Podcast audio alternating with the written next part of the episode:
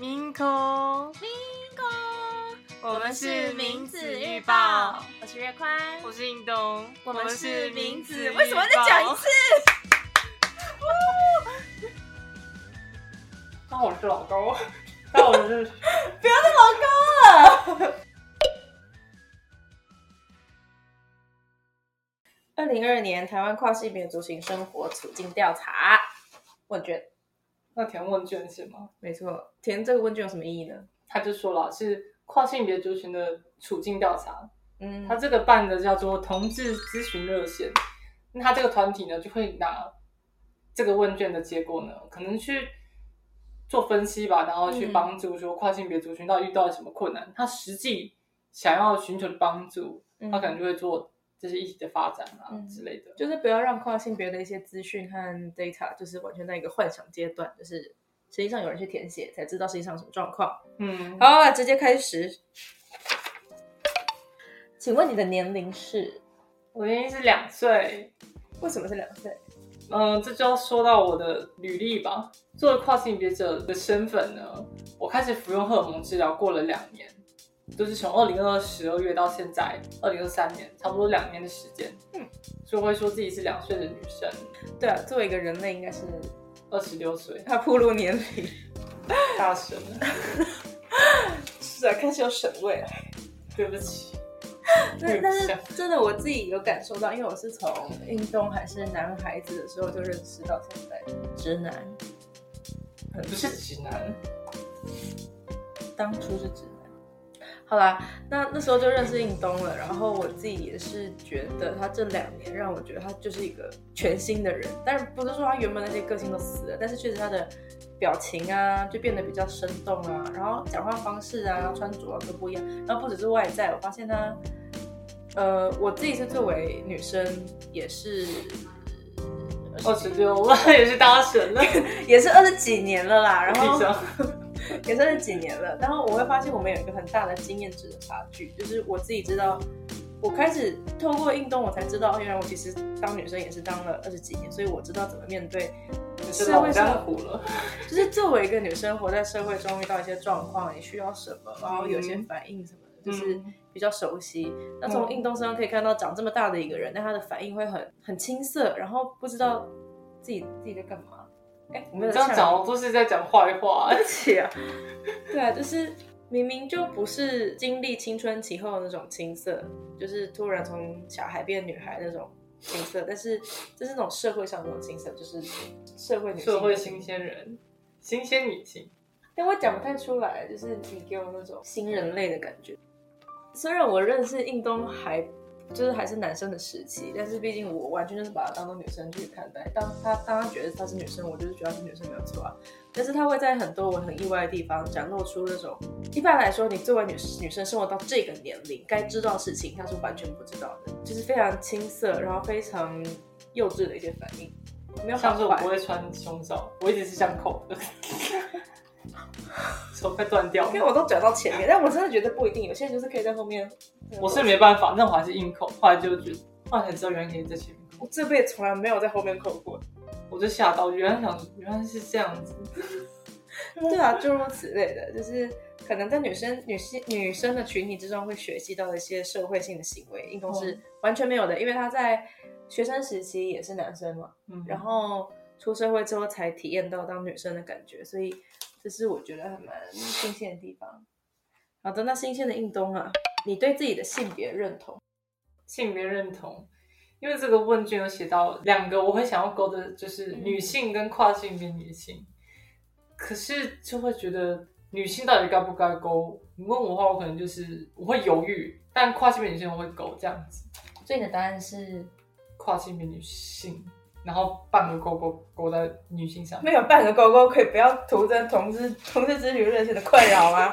但是，所以你其实想勾女性，但是有有有一个疑虑在，就是如果跨女的话，我就会觉得我应该要我应该要负责任的把自己放在跨性别女生的位置上，而不是说自己就是把自己推到女生那边，然后去切割自己的过去吧。哦，那其实我还蛮意外，因为我想很多人就是就是就不认识印东的话，就直接这样看他，这样会觉得，嗯，就是有什么问题吗？就就女生嘛。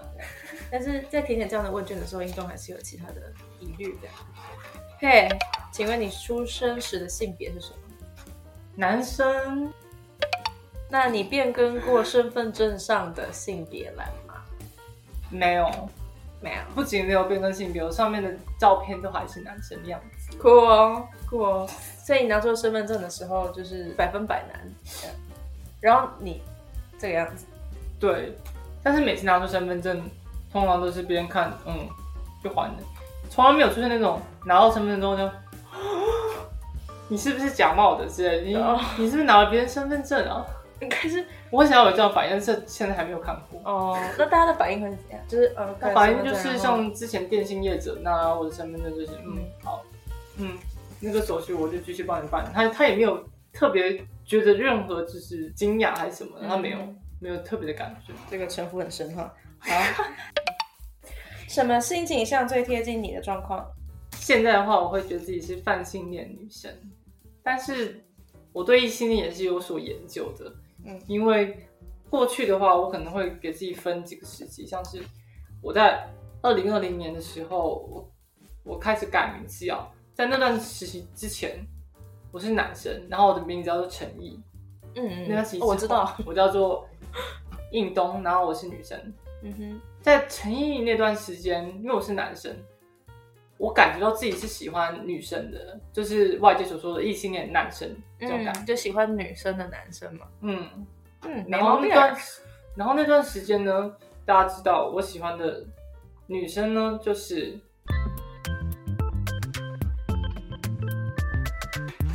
么越来越尴尬？好，那那为什么现在变成泛性恋嘞？应该这样讲，就是从异性恋男生之后认知到自己是跨性别女生吗？嗯，在刚开始吃药的大概半年左右吧，我都是觉得自己好像突然间转了一百八十度，就是变成喜欢的是男生，就会觉得自己喜欢男生。可是后来慢慢就是经过了一年多吧，思想慢慢变化，就觉得自己其实不是那么在意性别了，就是其实。会觉得是反性恋这样，是泛，所以就是有一个大转变，然后再慢慢的嗯接受所有的人这样，所有所有的人都都是我的这个目标，都是我的猎物。嗯，好紧张了。你多长以符合你性别认同的外貌的打扮生活？永远，这什么答案？总 是吧，总是总是。嗯，我这个问卷没有永远这个。拜托，他问卷这个设计真的是算是蛮蛮不错的。对，always，always，always。你是从什么时候开始以以嗯符合你性别认同的外貌生活？大概是从我觉得要分两个事情，因为我进了一家就是一般的商业公司嘛，嗯，然后我在公司出柜时间比较晚，然后在其他地方出柜时间比较早。所以说，从我吃药开始，出柜是说就是外显你的你跟心理认同那个心，嗯，这就是算是打扮开始变化，变成像女生的感觉，让大家知道你那个有一个女生落差，大概一年的时间，嗯，就是我吃药之后大概七个月，我如果出去外出啦，就是或去当志工什么的，我我我就会穿的很女性。嗯，但是我在公司还是穿很男性或是穿中性的服装。哦，所以分就是不同场合其实不太一样。因为我那时候在公司不是很敢，就是这样穿。后来又过了一年之后，我就开始在公司尝试穿裙子，之后就开始慢慢就是这样变化。嗯，后来就发现也没什么，所以现在开始就是想穿什么就穿什么，就是这样。不不想穿就不穿。我现在上街不穿应该会被抓了。对，那呃。因为你刚刚说你有吃药嘛，这大概发生在就吃药开始你的荷尔蒙转变之后的大概过，就是吃药之后嘛，过多久你才开始这样子有这样子的打扮的转变？其实打扮可以在吃药更早之前，像我大学时期就慢慢就是想要装，就就会去买一些女生的服装来穿。嗯哼，你有偷穿我的裙子？我没有，你有？我没有，有啊，你继续。你你有好不好？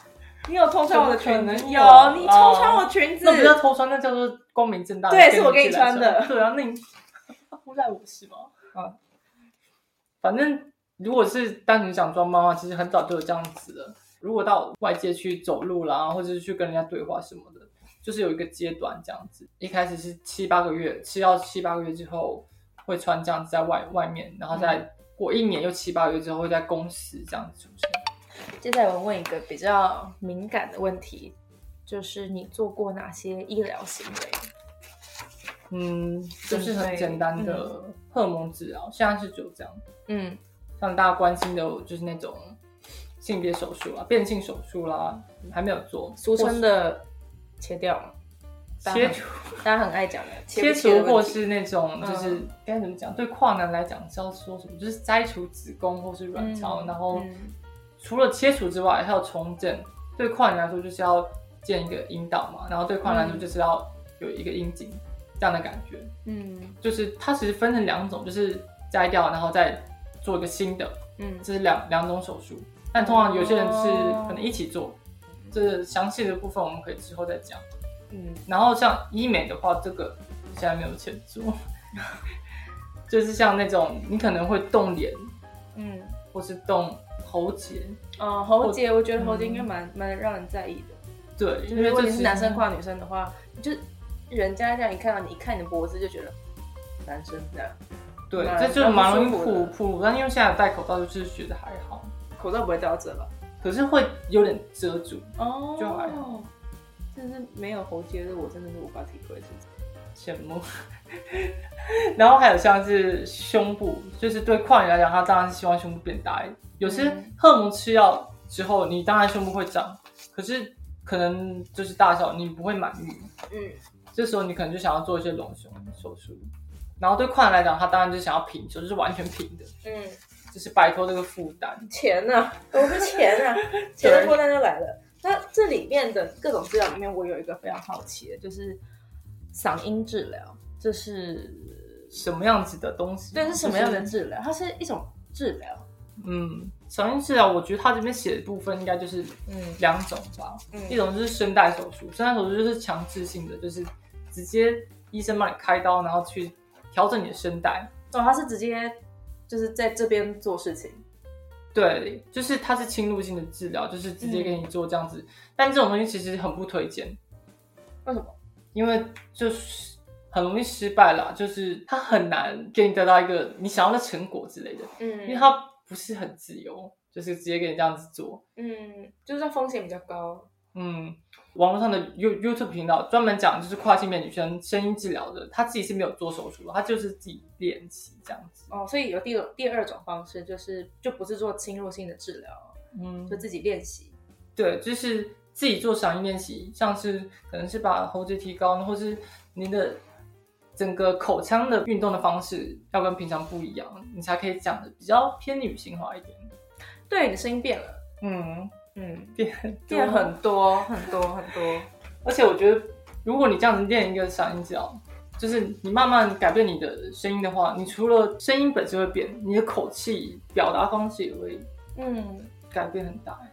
而且讲话方式还蛮影响一个人的外显的个性。就像我本身是我有两个母语，然后我的中文和日文都是我母语。那我讲日文和讲中文的时候，语调不一样，然后嗓音也不一样，声音的高度也不一样，然后个性也不一样。嗯，所以我另外一个月宽，对，黑暗月宽。呃，讲日文就会比较。霸道一点，没有会比较假白一点，学到日本人的精髓。哎哎，这样讲就也算是对了。下个问题，你现在的工作状态？全职工作。那哦，这问题，在职场的出柜程度，以我的理解，这边出柜应该讲说，就是让你的，呃，因为这是跨性别问卷嘛，你跨过去那个性别的外显程度。那你是怎样子？我是完全出轨。现在的话是就是完完全全像这样的身份，或者说像这样的感觉。如果是这样的话，大家应该不会觉得是男生，所以就是完全出轨。然后 大家知道，就是这个完全出柜，其实我并不是说突然之间打开门那样，就是上上面还是男生，突然下面转头就是就是这样，是川剧变脸。或是像那个乱乱码，就是泡冷水、热水直接转换性别这样。难怪公司都有饮水机可以选热水，大家都随时都可以转，都会变形，方便，方便吧？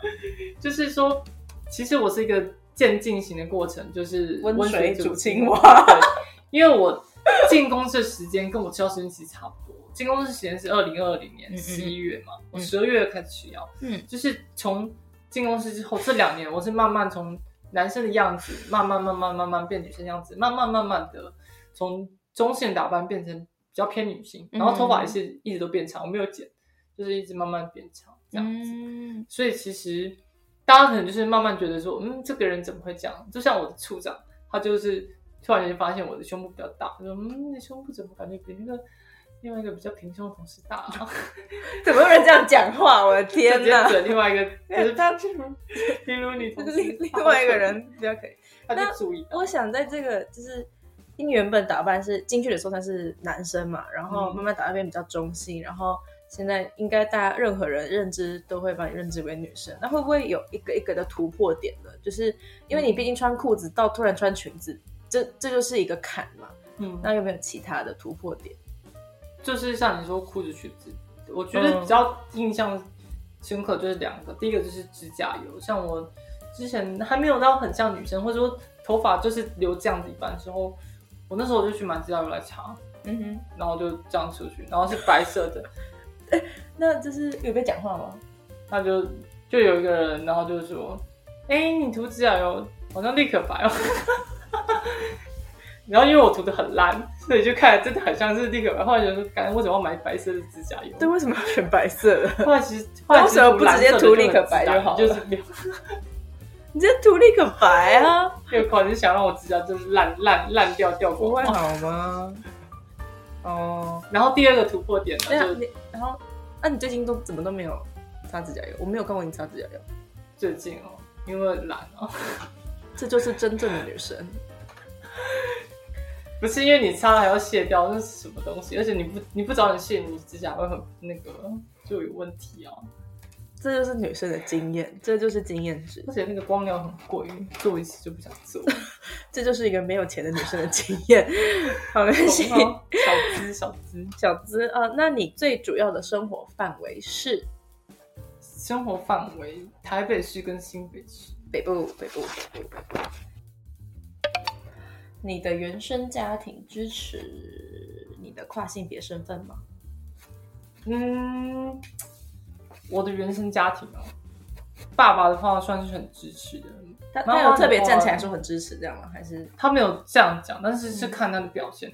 因为我的家庭就是跟大家家庭比较不一样，是我爸跟我妈离婚，然后我跟我妈住，然后我爸自己另外一个家庭，嗯但是有时候会去见，就会看到他。嗯然后有一次是隔了比较久，然后最近又因为像是阿嬷的身体的问题，然后有跟他见面吃饭，然后那一次是隔了很久，我是从男生突然间变成女生的样子，然后出现在他跟他的老婆跟他小孩的面前，嗯，然后我知道那一次是 就是见到他们的时候，我爸就是，嗯，你怎么变这样？然后他就是一呃，你怎么知道我们俩就是走上去餐厅嘛，嗯，怎么会这样？然后走走到桌桌桌子面前，然后他老婆跟小孩，然后就很惊大讶，大概有做出一个惊讶的反应。有啊，就是蛮惊讶的。哦然后那个小孩因为之前见过我，就是就是诚意哥哥，那个哥哥嘞，然后就变成那个应通姐姐，就整个很不当然是姐姐比较好啊。我小时候最喜欢姐姐他就。很不知所措。就是其实他的反应是我觉得最最好笑，然后也是我觉得大家最能预测的就是这种嗯惊讶型的。嗯但是就知道说，就是聊一聊之后，他们其实算是蛮支持，就是哦，真假的运动那我可以送你化妆品，因为我们因为我在那个化妆品公司工作，他老婆是这样讲，嗯后来真的有送我化妆品。直接多了一个话题。对啊，就是现 现成的女儿 get，不用有那么久。我爸真的蛮喜欢女生，就是他蛮想要女儿的，嗯然后就看到我这样，就是真的，他觉得是不错。这是孝顺吧？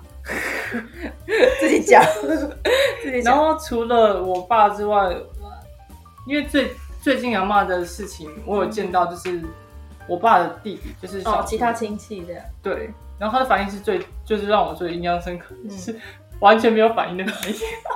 这这还蛮嗯，陈英跟英好像根本没有差，就是我就是我就是我，嗯然后就看到我也没有什么，就嗯嗨，然后后来就是他开车要载我去那个捷运站那边嘛，嗯，就。是我们两个人，然后就在那边开始嗯唉，然后就开始抱怨一些事情，然后就嗯然后我就跟他嗯会跟他聊天，他就讲嗯台湾现在那个呃以后要当一年兵，对啊好麻烦，然后那好危险，完全闲话家常哎、嗯然后后来到了捷运站就哦拜拜，然后我就跟他拜拜，我他是完完全全没有任何反应的人，嗯，所以我觉得非常印象深刻。这。这也是蛮难得的，因为大家都会故作镇定嘛，不然就是会直接表现出惊讶。对，但因为就是他真的完全不 care，就是就是我不在乎，感觉像是接手，我觉得应该是接手，嗯。但是又好像完完全全就是嗯，就是来吧这样子，随便啊，我觉得也是不错了。对啊，好，就是原生家庭这部分真的很重要，很多人就是这一关就过不了了，所以在跨性别，甚至认知到自己跨性别这件事情就有很大的问题。嗯，嗯，那你的朋友支持你的跨性别身份吗？嗯，我的朋友都很支持，最支持的就在我，他是我的小天使，他是我的千手观音。什么东西他都玩在中间，这是什么效果？反正就是我我的经验都是朋友大部分都都非常支持，或者说就是不会觉得恶心还是怎么样的，所以我觉得还不错。你是说大部分的朋友都算是蛮支持，嗯，有例外绝大部分有例外吗？例外的话有一个就是我的国中同学，我跟他其实不算熟，而且国中毕业之后我就没有再跟他讲话。后来因为我办了一个新的 Facebook 账号，因为我用我的新名字嘛，我就想说，嗯，这个人我以前还蛮熟，我给他加一个好友，然后跟他聊一下天，然后他就看了我大头贴照，他就觉得，他就打好恶心，这真的是蛮……蛮失礼的吧？但我觉得，他就直接给你劈头一句好恶心吗？对啊，他就是跟我讲恶心，就是这种感觉，好恶，反正他就是厌恶的感觉。那我觉得这个也没什么，因为这个就正常嘛，正常反应。但是会觉得嗯，哦，有点不舒服。可是后来我们大家又聊了一下之后，他就跟我道歉，就是跟我说，嗯，我不应该那样讲的，因为你很勇敢，这样子，嗯，就就是他直接就是马上忏悔。这也是蛮神奇的耶。对啊，吃错药吗？我不知道，我觉得他可能就是想想之后发现，嗯我也是正常人，就是该怎么讲，就是就就是这样嗯就没就没有什么跟他跟他没有什么没有什么不同这样子。嗯，我觉得你们中间后来有聊过，也是蛮重要的吧？就是你他只看图片，他只看照片，或者是看某种形象，他的第一反应或许就是就是真是直接给你一个 comment，就是恶心这样。但是仔细聊过，他就会知道，就是你就是个人，他会看到嗯性别以外的、外貌以外的东西。嗯，我觉得这蛮重要的。然后他这个变化，我蛮希望在更多人的心中发生这个过程了。你的职场对跨性别是友善的吗？我的职场，我觉得我就是还蛮幸运的待到这个公司，嗯然后就是一般商业的这种 o office，单纯这个环境就已经比很多那种像是船厂啊，有没有就是那种做工什么的，或是绝大部分都是男生的那种嗯环境要好。像我那个部门就是大部分都是女生，嗯，然后我然后我又变成又少一个男生，就是少一个男生多一个女生。超多女生，就是大家其实都非常友善，非常能够接受。嗯像像我自己就是有一个就是最感动的经验，就是有一次我们公司有一个体检，嗯，然后刚好要检查到那种像是胸胸胸部要做超音波，然后那时候我要去排队，你就是要排男生或女生，女生是有做胸部超音波，男生是没有的。嗯然后我就站在那边就有点犹豫，因为医护人员其实知道我就是男生，可是我又想做那个，因为上面写的是男性，嗯不是，但是我想要做女性的那个部分，我就站在那边。你在旁边像果冻一样那样站对，我就站在那边，然后我，然后我的那些同事，他就看到我，就说：“哎、运动来啦，来你这边啊！”他就这样子，然后就把我拉走，然后，然后我就很害害羞，我就在那边，那好，那这些同事跟你平常是比较熟的吗？平互动很频繁吗？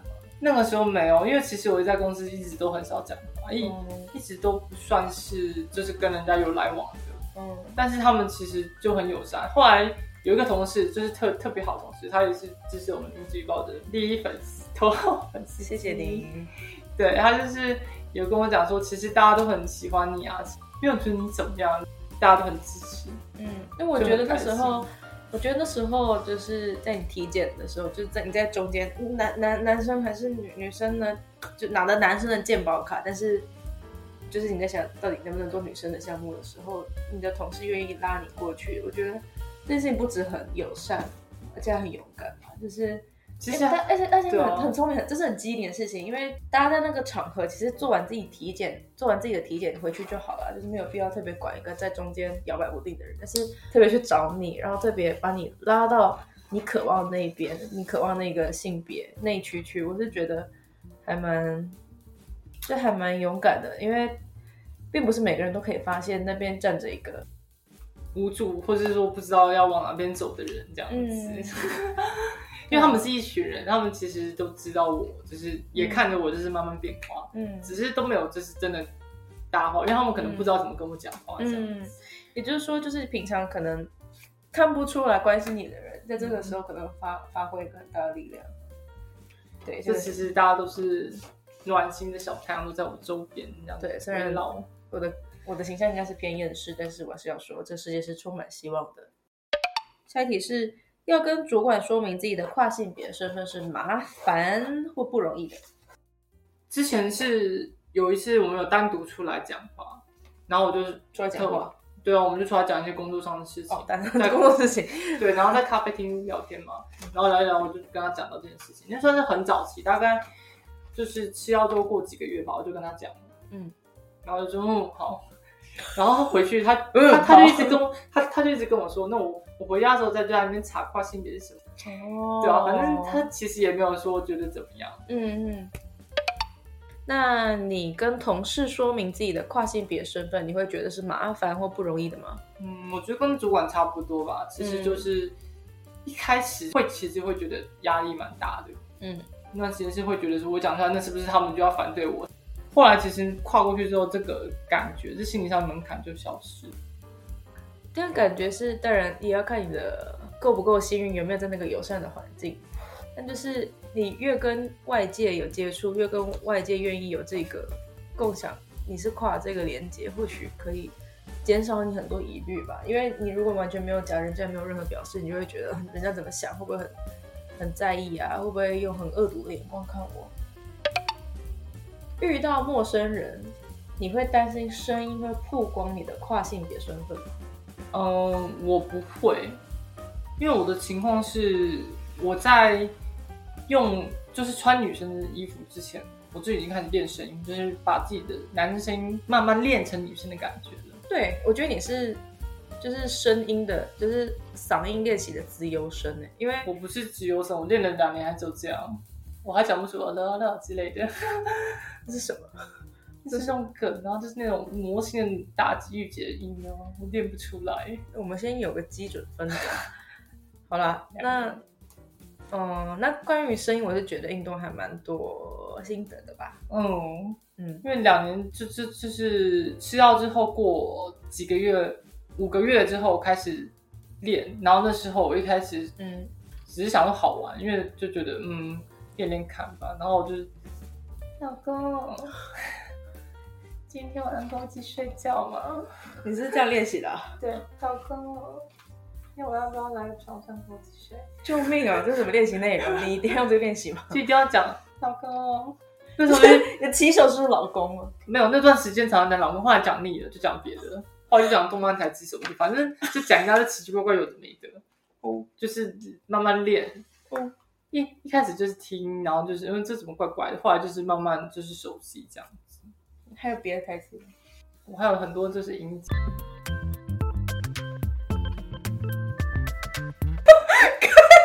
你真的表演真的在我耳边哦。可以继续我想继续听。不行再讲了。嗯这是你的我记得我那时候很常唱唱歌，因为我在练嘛。我就是在 VR 圈上面，就是在那边唱歌。唱完之后，我朋友就跑过来跟我说：“哦，唱的不错，就是五音不全，就是什么都好，就是什么都好，但就是五音不全。那有这个练习的话，你觉得有什么效果呢？效果，嗯对我来讲就是心态上的变化。从原本吃药之后，我本来是觉得自己就是一个吃了药的男生，嗯，我那时候是这样想的，我只是觉得我不不会是女生。当我开始练习声音，然后我从我的嘴巴里讲出女生的声音，讲出“老公”的时候，嗯我的个性就开始有一点变化，就是慢慢觉得说，原来我也可以变成自己想要的样子，原来我也可以用我自己想要的表达方式。原来我也有老公。没有吧，下一题，所以说这个变化就促进了我的嗯转变吧，就是整个跨的过程，就让它变得更顺利。就像你说的，会不会怕曝曝光身份？现在是不会，所以我就觉得我在一个就是对自己很健康的环境下成长，这样。嗯，那我看一下哦，我觉得这是很经典的问题耶，因为这个还蛮最近有被讨论，就是应该说就就主要对，这厕厕所问题，就是到底跨性别的男生或女生到底能不能进去那个性别的厕所呢？那这个问题是在公众场合中使用厕所，对你来说是有压力的事吗？对我来讲没有压力，现在是没有的。现在没有压力，有一点点小压力，就是在公司，我的情况就是我在公司的那一层楼，我是六楼，我在六楼我会上男厕，六楼的男人，对，然后在六楼以外的，甚至是五五楼四楼，反正就是其他楼层我都会上女厕，因为我如果真的进男厕，大家就会觉得很神这样。那在公众场合出柜跨性别身份让我很不自在，呃，让你很不自在吗？呃，我觉得会很不自在，就是我不希望现在现在是没有那么想要，就是跟人家讲自己是跨性别，嗯，对吧？我的理解也是，你原本是男生，然后你是希望变成女生的嘛，嗯，然后你也我们也可以说你已经就是得到社会上也被认同说，就只从外貌来看的话，你就是女生没错。这时候回过头来特别强调说我是跨哦这件事情，其实是有一些抗拒的嘛。嗯，嗯因为像我这样的情况就是不想讲，嗯。你可以去模拟，像是如果是你已经变性的跨性别女生，我是完全不想说，就快因为我变性了，我已经换证了，嗯。已经是完完全这样。有些人会选择就是抹去到过去的自己，嗯。就是连任何人都不讲嗯。我的过去，都不提起来，嗯甚至伴侣，有些人会讲，嗯，这其实也是一种安全的做法。对啊，就是觉得说、我过去的那个不是我啊，为什么我要提起他？而且你原本就是觉得你就是那个性别啦，还要特别讲说我是变过去的哦，这其实有一点我自己啊，我自己我的想象是有点违抗自己当初的心愿。嗯，那我这边，哎，虽然印东在我旁边，但是我还是要说我是还蛮还蛮喜欢印东，还没讲完，就是还蛮喜欢印东印，是蛮喜欢我的嘛我还没讲完，让我讲完，你可以继续保持。还蛮还蛮喜欢印印东这样子，就是其实他完全可以待在自己现在觉得舒适的圈圈就好了。嗯就是职场其实也没有太大歧视问题，家里也没有太大反对，他真的朋友他重视的人其实也都算是支持的，就是没有要对他怎样，可是还愿意就是真的站出来吗讲，然后嗯分享自己的经验啊，然后继续待在跨性这个圈子里面，去试着去影响人家。我是觉得还蛮还蛮勇敢的吧？你这什么表情啊？告白哦？我不知道有什么表情，对啊，是运动超人是吗？也没有，就是就是以自己的方式吧，嗯，表表现自己。而且在我认识运动之前，就是他还不是女生，他是男生的时候，他不是这样子的个性的人，就是就算对啊，他是男生时期是成毅时期的时候，基本上是跟人没有太多太多的接触，我也我也感受不出来他跟这个世界上的连接，也感受不出来他跟世界上其他人的任何关心是感觉不到的。但是他，我觉得他做回真正自己的性别之后，改变还蛮多的，就是。呀，做自己很重要吗？好笼统啊！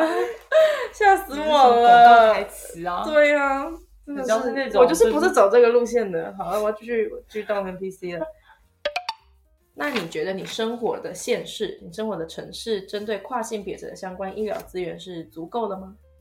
因为我是住在新北市嘛，然后可以到台北市。嗯台北新北这一块资源是应该当然是全国最好的。嗯嗯因为像是我去的是龙总，农民总因为它真的是资源最多，而且很多跨性别者都是推这一间，嗯然后就是里面的赵医师啊、妇产科医生，他就是专门开这个就是荷尔蒙治疗给你这样子。然后他旁边的这个诊所就是另外一个荣耀安心诊所呢，他也是就是专门支援这些跨性别者，然后嗯专门就是咨询啊，然后开荷尔蒙的药物，好，那就是资源够大概是第一名。当然，这个其实就是有城乡差距啦。嗯因为嗯如果你是到其他地方的话，可能就不会有这么丰富，你可能就要通勤。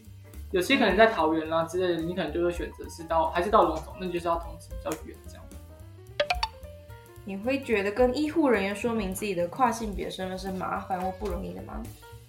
医护人员不会，我觉得医护人员都算是蛮友善，尤其是医生吧。嗯，因为我看过的很多医生，基本上因为他健保卡上面一定会有你的姓，就照片也就就是男生嘛。但是他他们都不会有任何就是觉得不是不是啊，或者是觉得你很怪之类的。嗯然后像是我的牙医，就是这专门矫正牙齿那个牙医，他就很好这样。那牙医是从什么时候开始看？我矫正牙齿已经四年多，了那就是完全你是完全男生，而且相当邋遢的邋遢的男生时期，就是头发乱长，然后脸脸乱长，胡子乱长，眼睛乱长。都全身都乱长那种，就是邋遢感的男生时期。二零一八年，他从那个时期，矫正你乱长的牙齿，对，就是这样，然后就给我拍了很丑的矫正前照片，然后就从那段时间一直慢慢慢慢慢慢看到我现在变女生，他就永远是一样态度，就是看到我就说啊，嘴巴张开啊，是因为他是牙医呀、他当然叫你把嘴巴张开啊。啊，嘴巴张开啊啊这边啊，然后每次看完之后就跟我说，哎、下个月应该可以拆喽。然后下个月就说，嗯，再下个月吧。然后下个月，嗯，再下个月，就从去年七月拖到了今年一月，我还没有拆完。其实本来两年多就说要拆，结果拆到现在拖到现在四年多。但是他的态度都一样，很友善，所以很赞。很赞，永远都叫你把嘴巴张开，不是别的地方。好，那 呃，你会担心医疗场域的不友善，譬如说错称你的性别，然后就避免就医这件事情嘛，就是必要就医，但是你就是怕被被叫你不要的那个，比如说叫你先生啊、嗯，之类的，然后就避免就医嘛。我不会避免就医啊，嗯因为这个你要真的避免就医，这样真的有点太过火了，我觉得。嗯，但是很显然一定会有人因此避免就医嘛，因为会，因为他们可能会觉得真的很不舒服。像那种大医院嘛，那个座位好几排，嗯，然后你如果在那边等人很多，嗯然后那个不小心走出来，他就说：“嗯，周英东先生。”这时候你不可能站出来，然后走过去。如果他们其他人在看，他们没有在滑手机，他们在看是谁，然后就看到一个女生这样走过去，就觉得嗯很怪。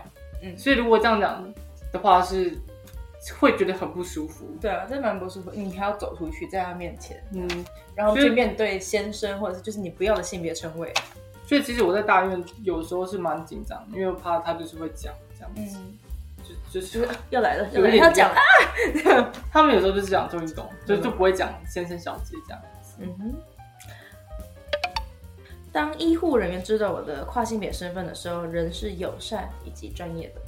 嗯，我觉得医护人员都很棒，嗯，这样听起来感素觉素质都很好，我觉得。但是一样就是回到说，我觉得这个问问卷就是有问到很，就是一定要问的，就是你住哪个县市嘛，就是嗯必须要说，我没有说一定啊，但是比如说你在，我这样讲就讲任何地方都被骂。